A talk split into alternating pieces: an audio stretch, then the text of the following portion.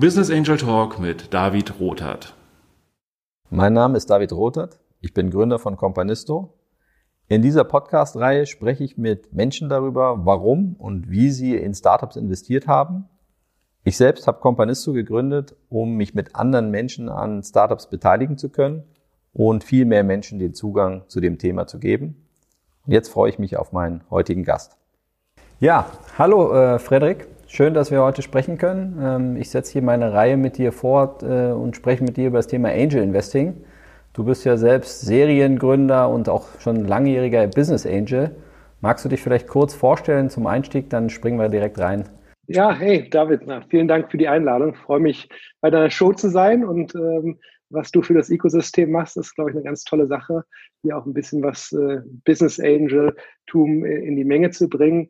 Ähm, ja, zu meiner Wenigkeit ähm, ich bin jetzt, äh, darf man fast gar nicht sagen, aber 20 Jahre als Unternehmer unterwegs, ähm, ursprünglich in USA Informatik studiert, BWL in Deutschland und dann so äh, 2000 mit der ersten Berliner Welle ähm, die erste Firma in Deutschland aufgebaut, äh, dann in München noch eine, London, ähm, also hat mich ziemlich um die Welt verschlagen. Dann aus San Francisco bin ich jetzt äh, vor fünf, sechs Jahren wieder in meiner Heimatstadt Berlin gelandet ähm, und ja, bin Unternehmer und Investor äh, auf beiden Seiten schlägt meine Brust. Ähm, also freue mich, da ein bisschen Erfahrung teilen zu können. Ja. ja, spannend. Hast du extrem viel schon erlebt. Also ich glaube, das wäre eine Folge für sich, da mal reinzugehen in das, was du alles gemacht hast. Spannend tatsächlich auch nochmal, dass du dich ja bewusst entschieden hast, nochmal in Silicon Valley zu gehen. Aber ich springe mal direkt mit dem Thema rein, was mich gerade besonders interessiert, wie du eigentlich zu deinem ersten Startup-Investment gekommen bist. Ja, das ist genau aus der Zeit entstanden. Hier, ich habe mir auch diesen virtuellen Hintergrund erlaubt mal. Ähm, meine zweite Lieblingsstadt, äh, San Francisco. Ähm, ich hatte davor meine Firma in London verkauft, war da äh, eigentlich als ähm, Unternehmer immer sehr fokussiert, erstmal meine Unternehmen voranzubringen und hatte dann aber einfach so ein bisschen äh, die Freiheit äh, und natürlich gehört ja auch ein bisschen dazu, das Kapital äh, investieren zu können und äh, habe über ähm, mein Netzwerk den Michael Fertig kennengelernt, ähm, der damals äh, noch eine recht kleine Firma hatte, Reputation Defender. Und das war so ein Thema, wo es gleich bei mir Klick gehabt hatte, weil ich hatte genau das gleiche Problem. Ich weiß nicht, ob ihr es kennt. Es geht darum, um das Thema ähm, seine Reputation im Netz zu managen, sei es als Privatperson, sei es als Unternehmen. Und ähm, ja, die Zeit in, in London bei der Firma war, war eine sehr spannende, aufregende Zeit. Unter anderem durfte ich äh, in Westminster, im Untersuchungsausschuss im Parlament als Experte aussagen. Ähm, aber wenn du danach irgendwie gegoogelt hast und so, ähm, war irgendwie nur die, die Headline, scanne irgendwas und dann tauchte drunter mein Name auf diejenigen, die sich die Zeit genommen haben und den Artikel zu öffnen und äh, dort reinzuschauen und zu lesen, ich stehe nach wie vor hinter meinen Aussagen, die ich da getätigt habe als Experte, aber irgendwie hat mir das nicht gefallen, weil die meisten googeln ja nur kurz und lesen nicht genau. Und damit hatte ich mich sehr selbst mit dem Thema beschäftigt, wie kann ich denn äh, Content schaffen, über meine Vision sprechen, dass sozusagen auch meine Worte stärker rauskamen als das, was so ein bisschen aus dem Kontext gerissen war. Und das fand ich toll, ähm, äh, dass Reputation Defender das als professionellen Service anbietet und so ist dann halt auch ähm, mein erstes Business Angel Investment entstanden, in dem ich dort äh, investieren durfte. Habe ich dich richtig verstanden, dass das in dem Fall dann so war, dass du sagst, das ist eine Company gewesen, die ein Problem äh, adressiert hat, was dich selber betroffen hat, weshalb du sofort erkannt hast, dass es da einen Bedarf gab und deswegen dann auch schnell dich entscheiden konntest, dort ähm, ja, zu investieren? Genau richtig. Also als ich äh, diese Herausforderung hatte, meine Reputation online äh, zu managen, ähm, habe ich keine Lösung gefunden dafür, habe das selbst dann gemacht, sehr viel gebloggt und Google-Beiträge und so weiter gemacht und habe gedacht, okay, äh, nun jetzt mit meinem Hintergrund ähm, war es trotzdem schwierig. Was machen denn Leute, die sich gar nicht so gut auskennen? Und für die müsste auch so ein Service wie das Reputation Defender angeboten hat. Die sind halt dann äh, auf Ärzte, Anwälte spezialisiert, mittlerweile auch, auch große Konzerne ähm, das äh, hat mir eingeleuchtet und deswegen dachte ich, okay, das Problem hat wahrscheinlich nicht nur ich, sondern viele andere. Es muss doch ähm, viel Nachfrage für diesen Service geben. Ja, hey, jetzt gibt es ja viele äh, Menschen da draußen, die noch nie ein Startup-Investment gemacht haben. Ähm, ist das richtig beschrieben, wenn man sagt, das war jetzt nicht so sehr, dass du danach direkt gesucht hast und gesagt hast, jetzt möchte ich ein Startup-Investment, sondern du hast diese Company kennengelernt und fandest das überzeugend und hast dich dann zu, entschieden zu investieren? Oder hast du vorher schon die Entscheidung getroffen und aktiv nach einem Investment gesucht? Nee, das Investment und ich würde sagen, so meine ersten zwei, drei Investments waren eher Zufall. Ich würde jetzt nicht sagen komplett zufällig. Natürlich, ich war ja schon in der Szene unterwegs und habe Leute kennengelernt und ähm, hatten da eine Offenheit dafür, ähm, dort auch zu investieren. Äh, aber die sind eher, eher, zufällig entstanden und erst später habe ich mich dann aber auch bewusst entschieden, äh, das strukturiert anzugehen und mir da auch eine Strategie hinterlegt. Aber der Anfang war recht zufällig. Mhm. Und ähm, jetzt auch nochmal aus Sicht von Einsteigern, wie funktioniert das dann genau? Du hast gesagt, äh, du hast die Company kennengelernt und dann war das Investment. Ist das sozusagen, geht das wirklich so schnell oder liegt da viel dazwischen, was gemacht werden muss? Ja, klar, natürlich vergehen ein paar Wochen in so einem Prozess, aber ähm, ich finde es immer eigentlich der beste Einstieg, nicht ähm, über das Team anzufangen, die Idee zu verstehen. Ähm, sich damit zu beschäftigen. Das war natürlich jetzt der Idealfall, dass ich halt gerade an dieser Problemstellung ähm, selbst gearbeitet habe und deswegen verstanden habe, dass die Lösung dabei ist. Das ist natürlich, die Situation hat man nicht immer dabei, aber es ist für mich schon äh, ein wichtiger Teil, ähm, das Team äh, und äh, aber auch, auch, auch das Thematik zu verstehen. Mhm. Und aus deiner Zeit als Unternehmer kanntest du dich schon aus mit dem Thema Beteiligungsverträge, Verhandeln von Konditionen, Unternehmensbewertung oder war das auch Neuland? äh, um tatsächlich dann auch die, die Beteiligung zeichnen zu können für dich? Ähm, nein, würde ich sagen. Also ähm, ich kannte natürlich so ein bisschen Beteiligung, aber jetzt nicht in diesem ja, Business Angel, Venture Capital ist ja doch mittlerweile ein sehr strukturiertes System geworden. Es gibt auch Marktstandards. Das Ganze muss man dazu sagen, ist jetzt auch zwölf Jahre her bei mir. Äh, da war selbst in Silicon Valley die Standards auch noch in, in der Mache, die wir jetzt mit einer Safe Note und so weiter haben. Ähm, also das war schon auch noch was, was ich mir ein bisschen erarbeiten musste. Ähm, und äh, die, die Mischung hatte halt auch hier wieder Trust, Vertrauen ähm, in das Team, in die Person. Also das war auch, was ich ein bisschen lernen musste. Natürlich lese ich die Verträge, aber ähm, bei der Größe vom Business Angel kann ich nicht, wie es bei meinen eigenen Firmen, da habe ich natürlich Anwälte beauftragt und so weiter. Da waren die Relationen andere und hier äh, muss man halt auch so ein bisschen ja, wissen, was man tut, aber dann auch mit, mit dem Vertrauensvorschuss reingehen. Ja. Ja, ich glaube, das Thema Vertrauen, äh, auch sozusagen die Beziehung zu Gründern, ist, äh, ist auch ein spannendes Thema. Ähm, da würde ich gerne auch nochmal drauf eingehen, gleich tiefer. Vielleicht vorher nochmal die Frage, ähm, ja, warum machst du das? Warum investierst du überhaupt in ein Startup? Also es gibt ja viele Möglichkeiten, äh, was mit seinem Geld zu unternehmen, äh, zu investieren oder auch nichts zu machen.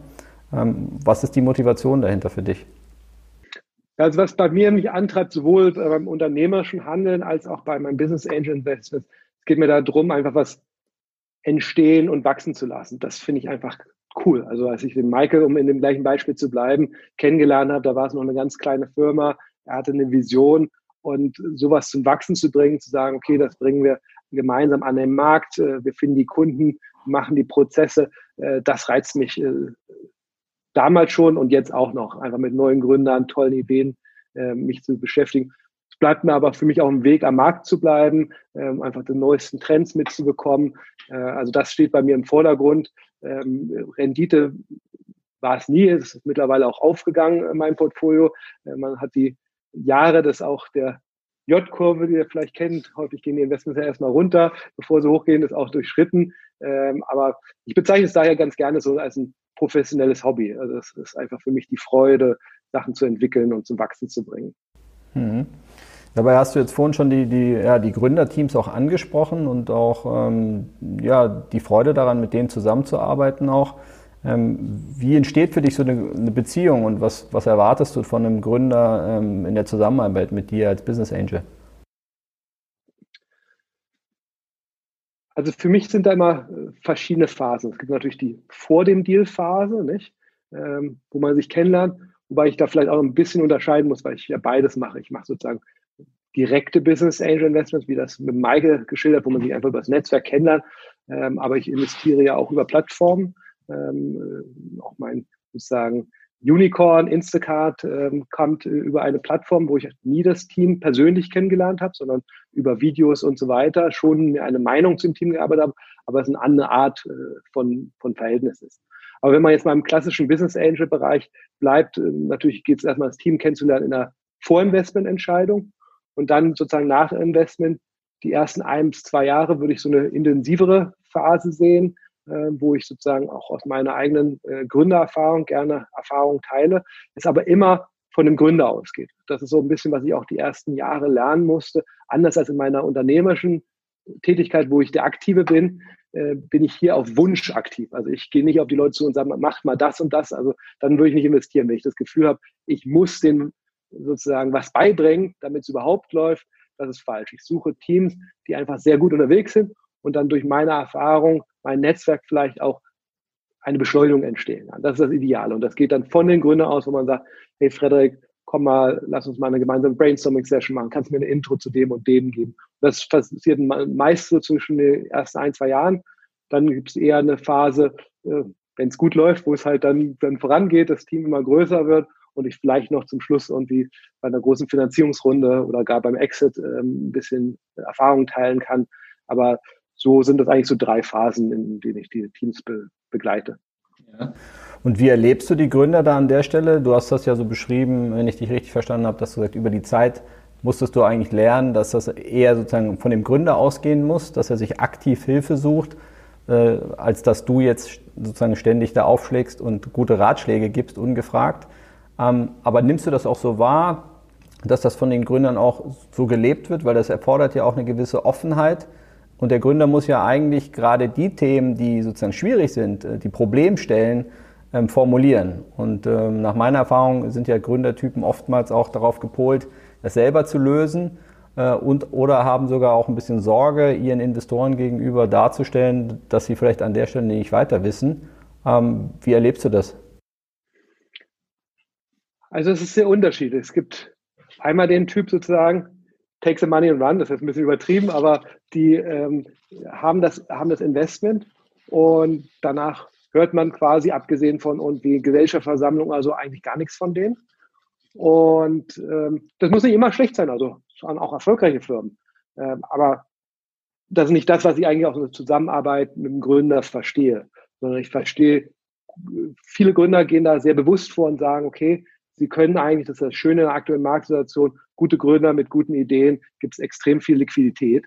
Ähm, das heißt, die können sich dann teilweise auswählen und äh, gehen dann so ran, dass eigentlich so ein bisschen wie ein Gründerteam sollte ja auch komplementär sein mit unterschiedlichen Erfahrungen und Skills, dass auch das Business Angel Team ähm, dort unterschiedliche Fähigkeiten sind. Zum Beispiel, ich bringe mich halt sehr gern ein in Themen wie, wie Sales, Pricing, Internationalisierung und es gibt ganz andere Themen, die vielleicht mehr auf der Marke unterwegs sind oder im Operations sind. Und idealerweise hat man dann auch ein Team und die Gründer nutzen das, indem sie das informell machen. Also ich bin gar kein Fan und, und nehme nur noch in den allerwenigsten Fällen Bordpositionen an von diesem ganzen Reporting. Was ich mag ist, hey Freddy, wir überlegen gerade Pricing. Du hast da schon viel gemacht und dann machen wir mal eine halbe Stunde, Stunde Videocall oder setzen uns zusammen und ich kann so ein bisschen erzählen, wo ich auf die Nase gefallen bin, dass wir vielleicht zumindest nicht die gleichen Fehler nochmal machen, wie ich sie schon gemacht habe. Ja. ja, spannend. Also ich glaube, das ist, äh, was ich mit vielen Gründern auch bespreche und merke, dass, sagen wir mal, je älter und erfahrener, vielleicht auch selbstsicherer man wird als Gründer, desto mehr traut man sich, das tatsächlich dann auch so zu formulieren und auch zuzugeben, wo die Probleme liegen. Aber eigentlich kann man ja jedem jungen Gründer raten, das möglichst früh zu machen ähm, und die Leute ins Boot. Also natürlich vor dem Signing des Investments ist es eine gewisse Art Salesphase. Da kann ich auch nur Ehrlichkeit empfehlen, aber natürlich ist man dann noch nicht auf der gleichen Seite des Tisches. Aber sobald das unterschrieben ist, Geld ist überwiesen, äh, was hat, kann, kann, man verlieren, nicht? Also man ist auf der gleichen, im gleichen Boot und dann einfach, wenn man ganz offen und ehrlich ist, natürlich nicht einfach nur die Probleme hinschmeißen, aber zu sagen, guck mal, das ist eine Herausforderung von uns, das sind unsere zwei, drei Lösungsideen, was hältst du davon und hast vielleicht noch eine dritte Lösungsidee, das finde ich super konstruktiv. Ja, und jetzt ähm, so eine Entscheidung für ein Investment ist ja doch ein recht komplexer Prozess. Du hast ja auch angesprochen, es gibt das Team, die Marktidee, äh, sozusagen Wettbewerbssituation und viele Themen, auch Due Diligence-Prüfung, Vertragsverhandlung. Am Ende, ähm, wie siehst du das? Ist das äh, eine rationale Entscheidung oder ist das eine emotionale, die du als Investor triffst? Das finde ich ein super Thema, weil ich mich gerade damit sehr beschäftige, meine nicht rationale Seite ein bisschen mehr zu entdecken, weil ich doch immer sehr analytisch äh, vorgehe, aber teilweise einige meiner besten äh, Business Opportunities entstanden sind, wo ich irgendwo am Strand saß und Sachen sich einfach ergeben haben. Deswegen ist es eine ja, exzellente Frage. Ich kann dir so ein bisschen erzählen, wie, wie ich vorgehe. Ich fange an mit ein paar doch sehr digitalen Entscheidungskriterien. Dazu gehört sozusagen Branche, aber ich will vielmehr sagen Subbranche, weil ich investiere sowieso nur im Internetbereich. Aber da aktuell kann ich mal ein Beispiel machen, habe ich zwei Branchen, in denen ich aktuell nur investiere. Das ist B2B SaaS ähm, und äh, Direct-to-Consumer E-Commerce. Sehr unterschiedliche Bereiche, ähm, haben aber auch gewisse Parallelen. Alle anderen Sachen ähm, finde ich zum Beispiel auch spannend, was im Artificial Intelligence Bereich äh, los ist, aber investiere ich einfach nicht, weil ich sage, da bin ich nicht tief genug drin, weil ich einfach nicht die Zeit habe und auch nicht das Team habe, in ein Thema tief einzusteigen, wo ich nicht selbst schon drin bin. Ähm, das heißt also, ich fange an mit Subbranchen und da bin ich auch mal fünf, sechs, sieben Jahre konstant. Dann kann es auch mal sein, dass es wieder ein anderes Thema ist, wo ich mich eingearbeitet habe durch meine unternehmerischen Aktivitäten und ich deswegen fit genug bin zu investieren. So, dann ist der ähm, zweite Punkt dahinter ähm, Bewertung. Komisch, wie es sich anhört, ähm, aber ich bringe das immer sehr früh auf den Tisch. Muss da noch nicht ins i-Tüpfchen festgehen, aber Bewertungsranges, weil es einfach ähm, da gewisse äh, Parameter gibt. Also für mich ist der Ansatz dahinter, ich muss bei einem mittelguten Exit 10x machen können. Weil sonst habe ich keine Chance, die ähm, Sachen, die nicht so gut laufen im Portfolio, wieder rauszuhauen. Nicht? Und da gibt es teilweise dann halt äh, in der aktuellen Marktphase sehr hohe Bewertungen, wo ich dann einfach auch sagen muss, da lohnt es sich mich jetzt nicht weiter einzukommen, auch wenn ich alles andere gut finde, diszipliniere ich mich selbst in meinem Ansatz dabei. Und wenn dann halt diese sag mal, digitalen Kriterien erfüllt sind, dann sage ich, okay, da habe ich schon 90, 95 Prozent meines Dealflows ausgefiltert. Dafür für die anderen nehme ich mir auch wirklich die Zeit, dann tief in die Gespräche mit den Gründern zu gehen, auch mal zu sagen, komm, lass uns dann einfach mal so simulieren, als wäre ich schon an Bord und mal eine aktuelle Thematik, die ja durchgeht, gemeinsam durchspielen. Ihr habt nichts zu verlieren, habt gerade ein paar dumme Gedanken von mir bekommen und äh, wenn es halt äh, funktioniert, dann wisst ihr auch schon in Zukunft, wie es ist, wenn wir zusammenarbeiten würden. Weil das ist meine Erfahrung. Gute Gründer können sich immer aussuchen, wo sie sich ihr Geld holen. Ja. Ja, spannend. Also du hast ja vorhin auch beschrieben, dass du äh, gesagt hast, naja, viele tolle Ideen und Opportunities hast du eigentlich am Strand äh, in einer ganz anderen Atmosphäre und Umgebung eigentlich für dich entdeckt. Also verstehe ich dich da richtig, dass du sagst, eigentlich willst du im Sinne einer guten Entscheidungsfindung noch mehr auch auf den emotionalen Teil in dir achten, um einfach gute Investmententscheidungen zu treffen? Ja, gute Investmententscheidung, die Offenheit aber auch zu haben, das ist halt so äh, die Balance, die ich versuche herzustellen zwischen diesem sehr strukturierten Ansatz, den ich gerade geschildert habe, gewisse Branchen, gewisse Bewertungen und so weiter. Das einfach, macht einem das Leben ja auch sehr einfach, aber man hat auf der anderen Seite die Gefahr, auch ganz neue Themen zu verpassen.